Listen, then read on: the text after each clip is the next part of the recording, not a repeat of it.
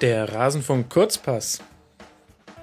Alle Augen richten sich nach Frankreich, nach Paris, denn dort steigt es das EM-Finale 2016 zwischen Portugal und Frankreich. Ich spreche drüber mit Tobias Escher von Spielverlagerung.de. Tobi, hi. Hallo, na? Na, Zum letzten Mal bei dieser EM sagen wir Hallo zueinander. Ja, Wahnsinn. Ähm, du warst auch, bist auch, glaube ich, äh, Spitzenreiter der Kurzpassgäste. Vielen Dank dafür. Ich glaube, zum fünften Mal habe Oh, ich dich jetzt. das wäre gefragt. schön. Ja, Wahnsinn. Ein Ne? Rekord gebrochen. Mhm. Ähm, bist der Rekordmeister im, im bisherigen Kurzpass. Mal gucken, wie sich das entwickelt. Tobi, wir wollen über ein EM-Finale sprechen. Ja, über ein ähm, EM-Finale, auf das man sich gar nicht so vorfreut. Zumindest geht es mir so ein bisschen so. Interessant, das wäre jetzt nämlich tatsächlich mein Punkt gewesen. Bei mir ist auch so, ich habe einen leichten EM-Kater ähm, und das jetzt nicht nur aus der Enttäuschung heraus, dass Deutschland an diesem Finale nicht teilnimmt. Das ist, ähm, ähm, man kann das, es gibt ja auch viele Gründe, es Frankreich zu gönnen. Aber irgendwie, je länger ich drüber nachdenke, desto mehr verfestigt sich bei mir ein Gedanke, es war selten so leicht, Europameister zu werden. Denn im Grunde hattest du nur zwei richtig knifflige Spiele, nämlich Italien und Frankreich, jetzt aus deutscher Sicht. Ja, ähm, vor allen Dingen ist es noch leichter aus, wenn es aus portugiesischer und französischer Sicht siehst. Weil die Franzosen hatten nur ein Stimmt. richtig schweres Stimmt. Spiel. Ja. Und die Portugiesen eigentlich, ja gut, Kroatien kann man noch reinrechnen, Polen Mhm. war auch noch so halb okay. Eigentlich, eigentlich hatten sogar die Portugiesen den härteren Pfad, aber haben dann sich auch nicht mit Ruhm bekleckert. Vielleicht liegt so ein bisschen daran, dass man nicht das Gefühl hat, es ist so ein bisschen wie diese Champions League-Saison, Mhm. wo ja auch das Finale, wo man dann nicht das Gefühl hatte, dass da irgendwie die zwei Top-Teams Europas im Finale stehen. Einfach weil die einen Atletico waren im Halbfinale unterlegen Mhm. und die anderen ähm, Real Madrid hatten irgendwie einen Pfad, wo keine wirklich gute Mannschaft dabei war. Und das wiederholt sich so ein bisschen bei dieser EM, finde ich, mit den Franzosen, die halt eigentlich nur ein gute, einen Sieg und ein gutes Team gebraucht haben gegen Deutschland, wo sie auch noch ähm, nicht den besten, äh, die beste Leistung gezeigt haben. Mhm. Und die Portugiesen, die, wo man das Gefühl hatte, lange Zeit, die haben sich irgendwie da ins Finale reingeschummelt mit äh, fünf Unentschieden Ja. nach regulärer Spielzeit und jetzt einem Sieg gegen Wales, aber halt auch Wales. Ja, das ist tatsächlich ein äh, faszinierender Turnierverlauf, jetzt auch in der Retrospektive. Ähm, soll sich jetzt nicht so anhören, als würde man es den Teams nicht gönnen. Es ist einfach nur, also ähm, äh, so ist Sport. Also ich finde das vollkommen okay, dass äh, auch mal, ähm, also jetzt auch, dass gerade so ein Turnierpfad wie Portugal es auch möglich ist. Ja, das gehört halt dazu. Nur irgendwie so aus sportlicher Sicht ähm, bleibt so irgend, ich weiß nicht, so 20 Prozent Zweifel bleiben äh, an diesem Finale. Also irgendwie hat man da auf andere Finale, zumindest ich persönlich, habe da schon ganz anders hingefiebert. Bei Portugal gegen Fra Frankreich denke ich mir eher so, ja klar, gucke ich, ist ja eh klar. Aber hm, weiß jetzt nicht. Da bin ich neutral. liegt auch ja vielleicht so ein bisschen an den Teams, ähm, die beide ins Finale gekommen sind, aber dabei jetzt nicht so riesig begeistert haben. Ähm, Portugal einerseits, weil sie nach dieser relativ offensiven Vorrunde dann auf so ein total defensives System umgestellt haben und eigentlich nur noch den Plan hatten, den Gegner zu ähm, am Tore schießen, schießen zu verhindern. Ja. Ähm, und die Franzosen, bei denen ist es ähnlich, die haben in dem einzig wichtigen Spiel, wo es wirklich gegen einen starken Gegner ging, gegen Deutschland auch relativ defensiv gespielt. Und haben da auch dann ähm, so ein bisschen Glück gehabt mit den deutschen Fehlern und auch Glück gehabt, dass Deutschland offensiv wenig Durch Durchschlagskraft hatte. Und da hat man jetzt einfach so zwei Teams, die nicht begeistert haben im Finale. Mhm. Ist halt anders als ähm, bei der WM vor zwei Jahren, wo Deutschland halt im Halbfinale dieses 7-1 hatte und ähm, die Argentinier dann im Elfmeterschießen diese total defensiven Niederländer geschlagen haben. Wo man Mhm. dann irgendwie das Gefühl hatte, okay, da stehen jetzt die zwei folgerichtigsten Teams, ähm, denen man zutraut, dass sie jeden Gegner schlagen können im Finale. Das ist diesmal irgendwie nicht so. Mhm. Man kann es in unserem 5 Stunden 40 Taktik-Tribünengespräch ja nochmal nachhören, dass es ähm, immer wieder Entwicklungen gibt, so in der Fußballgeschichte. Mal dominiert die Offensive, mal die Defensive und wir beide kamen nach 5 Stunden 40 Minuten oder naja, 5 Stunden 20 Minuten, glaube ich, kamen wir dann ungefähr dabei raus, dass die aktuelle Situation ist, dass alle Mannschaften eigentlich gut verteidigen können. Also verteidigen kann jeder und jetzt ähm, aber nicht alle Mannschaften können mit dem Ball umgehen.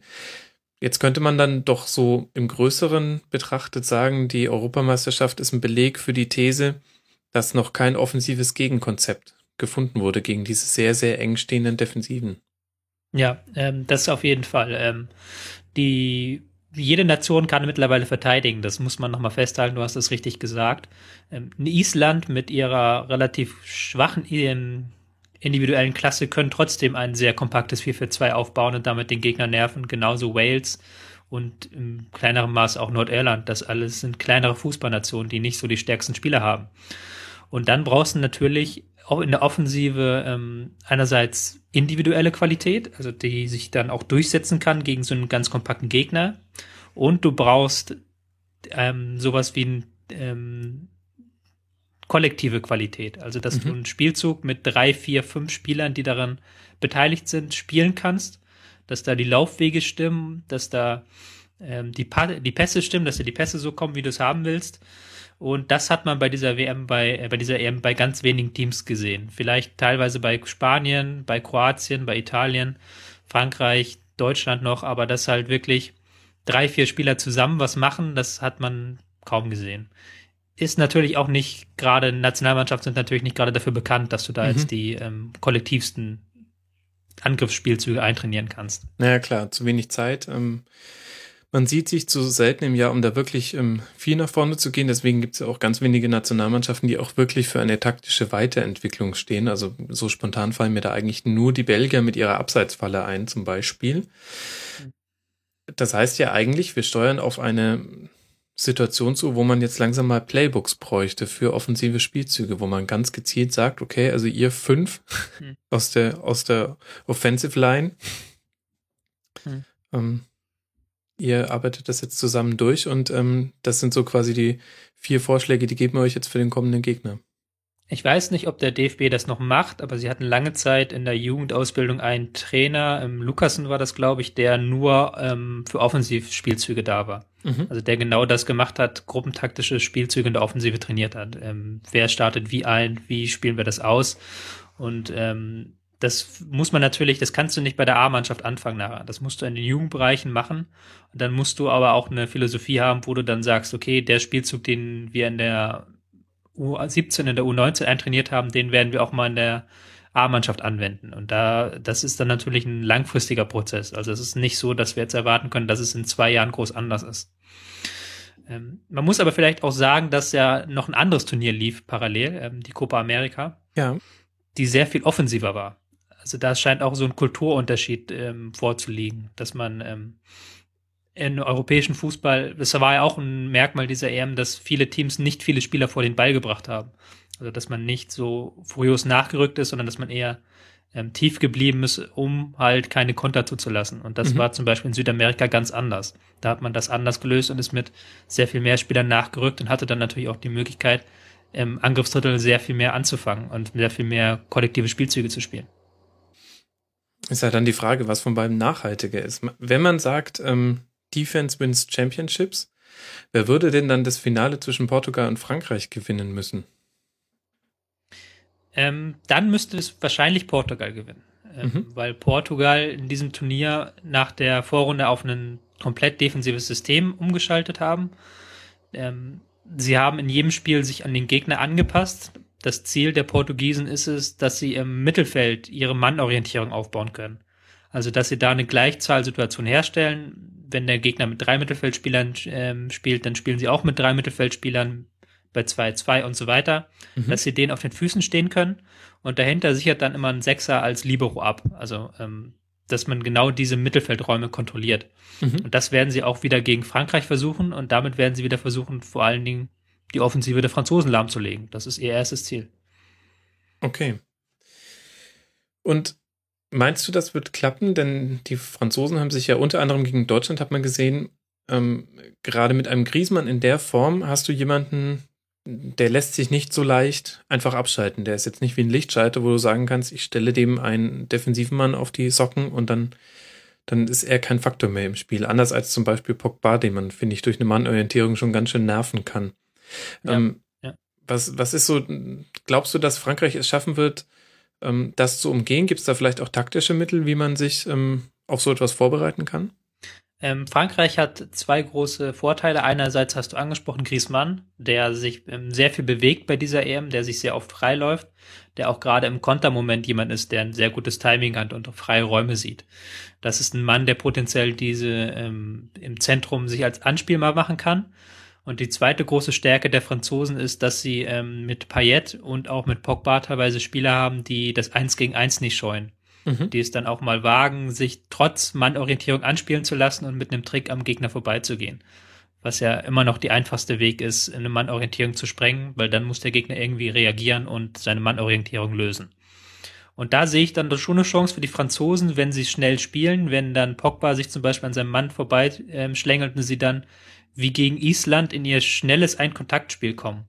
Da sehe ich die größte Chance für Frankreich. Aber dazu müssten sie sich auch ein bisschen was trauen. Das ist dann die große Frage, ob sie das tun. Mhm. Und umgekehrt, wo hat Frankreich seine Schwächen? Gucken wir da auf ja. die Innenverteidigung, die Deutschland nicht ins Wackeln gebracht hat oder nicht allzu oft?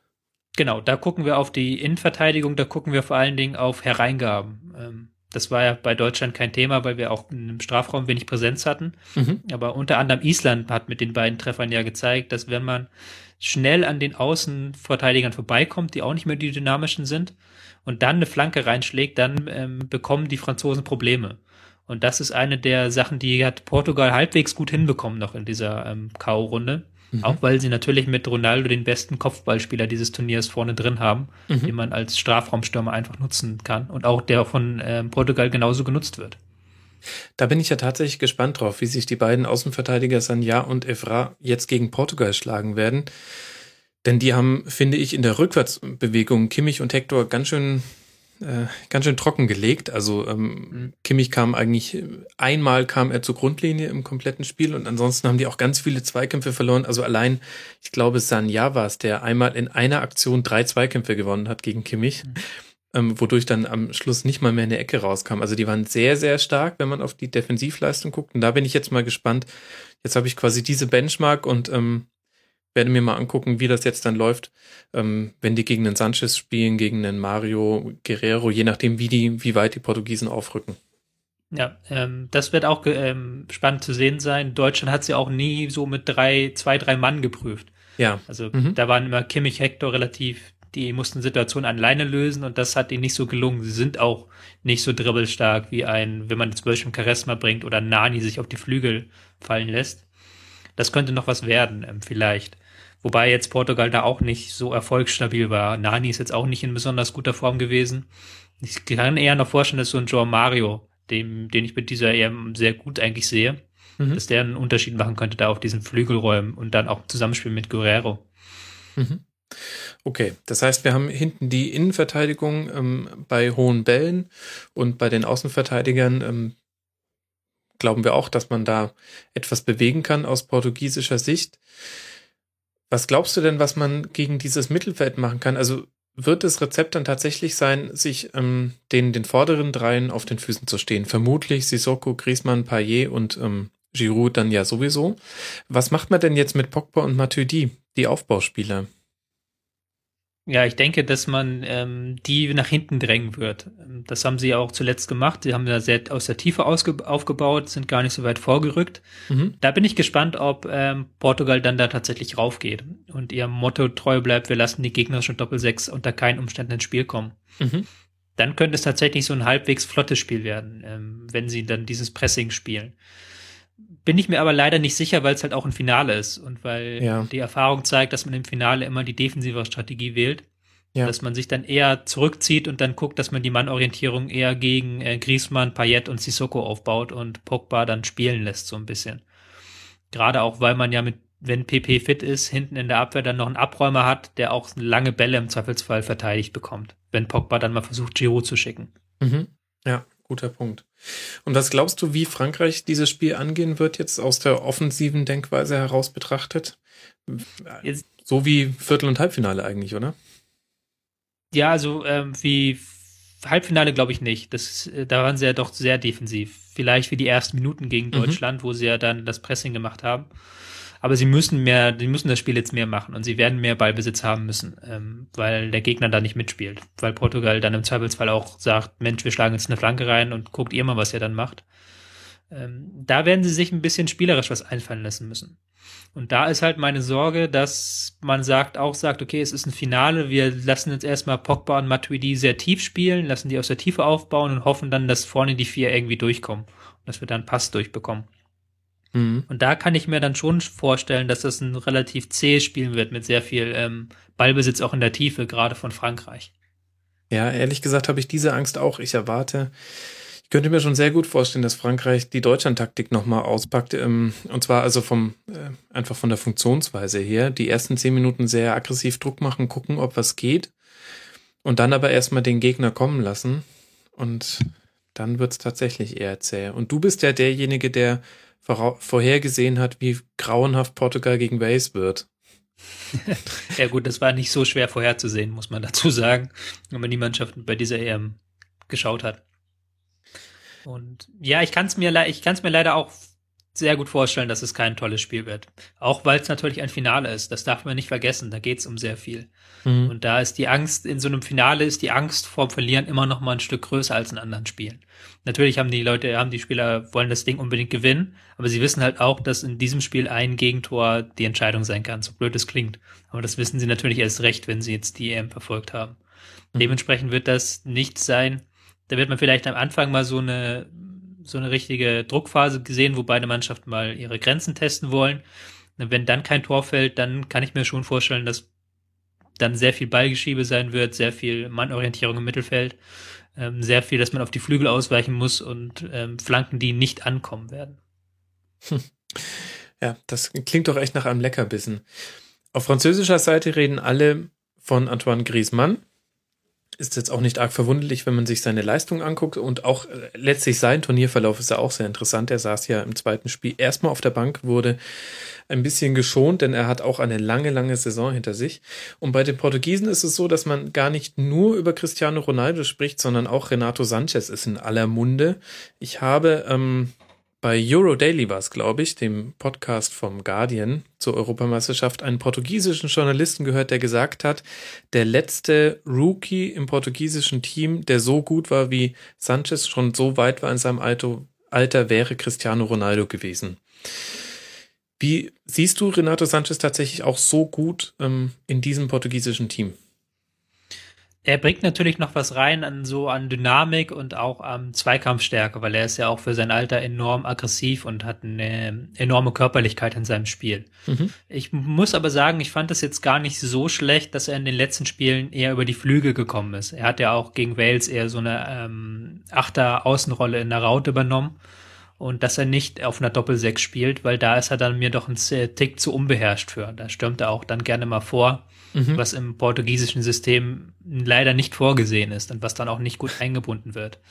Ähm, da bin ich dann gespannt, wie man das jetzt löst, ob er dann im Finale tatsächlich wieder so eine Flügelrolle bekommt oder so eine Achterrolle, wo er sich, glaube ich, fand ich auch gegen Wales sehr gut einbinden kann und auch seine Aggressivität sehr gut einbringen kann. Mhm definitiv interessanter Spieler und wieder mal ein Beleg dafür, wenn du jemanden Auge, im Auge hast, der noch ein Turnier spielt, dann kauf ihn dir besser vorher. Es könnte sein, dass sein Marktwert nach oben geht.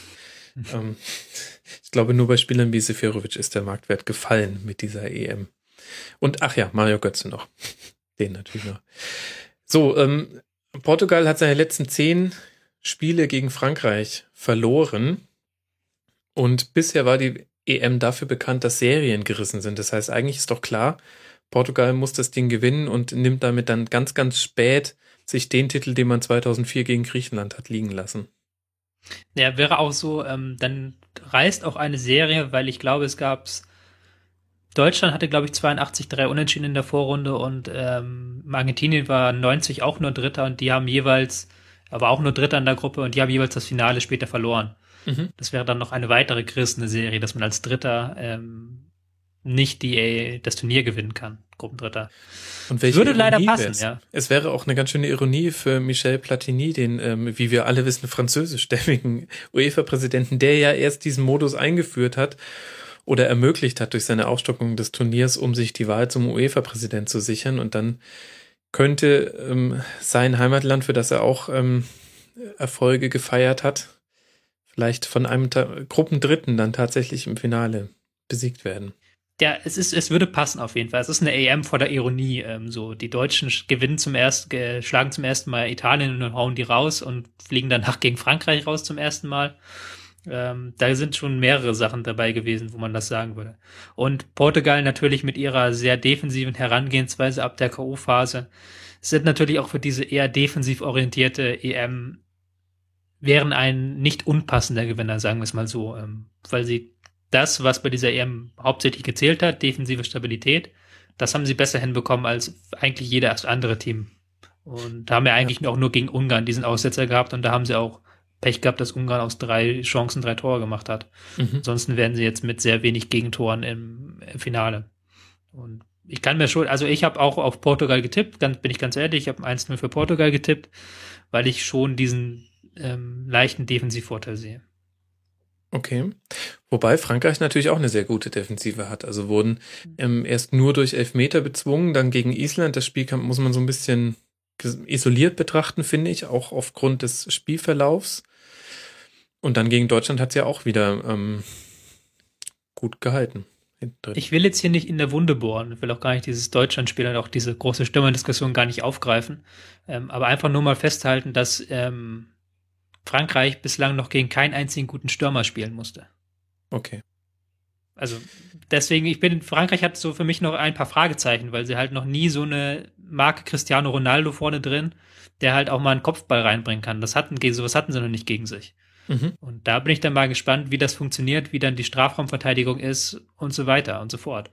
Wenn ich portugiesischer Trainer wäre, ich würde vielleicht sogar versuchen, das ein bisschen zu forcieren und sagen, mhm. okay, vielleicht bringen wir mit Eder noch einen zweiten Stürmer rein. Wobei andererseits Eder hat eine äh, grauenvolle EM gespielt. Aber es wäre halt eine Idee mal so, um dann mal zu sagen, okay, wir probieren mal dieses Ding, ob da hinten das tatsächlich alles so sattelfest ist. Und die Gegentore, die sie gefangen haben, sagen mir, das ist nicht alles so sattelfest da in der Endverteidigung. Ja, okay, stimmt, das kann man so stehen lassen. Wir, wir können mal gespannt sein, was kommt. Jetzt mal abgesehen von Deutschland, gibt es ein Team, wo du sagst, ach, die hätte ich gerne gegen Frankreich im Finale gesehen oder umgedreht auch gerne gegen Portugal? Also wem trauerst du hinterher? Kroatien, Italien? Ja, Kroatien Spanien? hauptsächlich, ja. Kroatien hauptsächlich. Ähm, war, war ein bisschen blöd gelaufen so für Kroatien, dass sie da dieses Tor in der letzten Minute gefangen haben, obwohl sie eigentlich spielerisch relativ stark waren. War auch ein bisschen blöd, mit dass Modric ähm, sich ja irgendwie so halb verletzt hat und dann auch mhm. angeschlagen war. Ähm, das, die hätte ich ganz gerne gesehen. Ähm, Spanien war auch in dem Sinne ein bisschen doof, weil sie natürlich mit Italien den blödmöglichsten Gegner für sie hatten, mhm. ähm, die das halt sämtliche Schwächen eigentlich perfekt ausnutzen konnten, die das ausgespielt haben. Ich glaube sogar, glaube sogar, dass wenn sie es nicht dieses doofe Kroatien-Spiel verloren hätten, dass sie vielleicht sogar gegen Portugal mehr Chancen gehabt hätten ähm, und dann diesen anderen Zweig hochklettern hätten können. Aber mhm. das ist sehr viel hätte, würde, könnte. Ähm, aber das sind so die Teams, denen ich hinterher traure, ja. Mhm. Also jetzt so aus taktischer Sicht. Ich meine, von den Geschichten her hätten wir natürlich alle gern Wales gegen Island gesehen, aber ähm, ich finde nämlich auch, also Kroatien hat da tatsächlich, ähm, das sei vielleicht allen deutschen Fans gesagt, die immer noch ein bisschen Trauer tragen, weil man mit dieser Spielergeneration ähm, eine solche Chance vertan hat im Halbfinale. Guckt euch mal Kroatien an, was die gerade äh, in ihrem Kader rumspielen haben und was die in der Vergangenheit so hatten. Ähm, da war auch noch viel, viel mehr drin. Gut, aber wir wollen ja keinen kompletten Rückblick machen. Der einzige, einzige Mannschaft, die sich einfach treu geblieben ist, ist England. Ja, das stimmt, ja. Die sind, aber das war einfach absolut äh, genauso, wie sie es immer machen. Ähm, interessanterweise haben die nur, nur drei gelbe Karten in den vier Spielen gesehen, die sie gehabt haben. Zeigt auch ganz gut die Art und Weise, wie sie gespielt haben. In dem, hm. in dem Fall würde ich das jetzt mal gegen den, gegen den Angeklagten verwenden und nicht zu seinen Gunsten. Tobi, Gibt es noch irgendwas zu diesem Finale, was du unseren Hörern unbedingt noch mitgeben möchtest, bevor sie es sehen? Das ist jetzt die letzte Chance. Ähm, ich glaube nicht. Ich glaube, wir haben es ganz gut abgehandelt. Gibt es noch was du den Hörern mitgeben möchtest? ja, ich kann den Hörern sagen, das ist jetzt nicht abgesprochen gewesen, aber ich kann den Hörern sagen, dass man den äh, Rasenfunk seit gestern crowdfunden kann. Wir haben uns dazu entschlossen, wir haben uns gegen Werbung entschieden aus verschiedenen Gründen und äh, dafür, dass wir es einfach in die Hand der Hörer legen, ähm, auf welche Beine wir den Rasenfunk stellen können. Geht auf rasenfunk.de slash unterstützen und da könnt ihr Mitglied im Rasenfunk Supporters Club werden. So, das wollte ich noch loswerden, Tobi. Danke. Das mache ich auch gleich. Ach, Habe ich noch nicht gemacht, aber mache ich auch gleich noch. Du bist einfach ein guter Mensch. Ich danke dir sehr für deine vielen äh, Teilnahmen hier im Kurzpass. Hoffe, wir hören uns auch noch oft wieder. Ed Tobias Escher bei Twitter. Vielen, vielen Dank, Tobi. Immer wieder gerne. Und dann, liebe Hörer, genießt diese letzten 90, 120 oder vielleicht auch ein paar mehr Minuten dieser Europameisterschaft. Es gibt dann noch einen EM-Rückblick, der erscheint dann Montagnacht, wahrscheinlich Dienstagmorgen. Bis dahin macht's gut, eine gute Zeit euch. Ciao.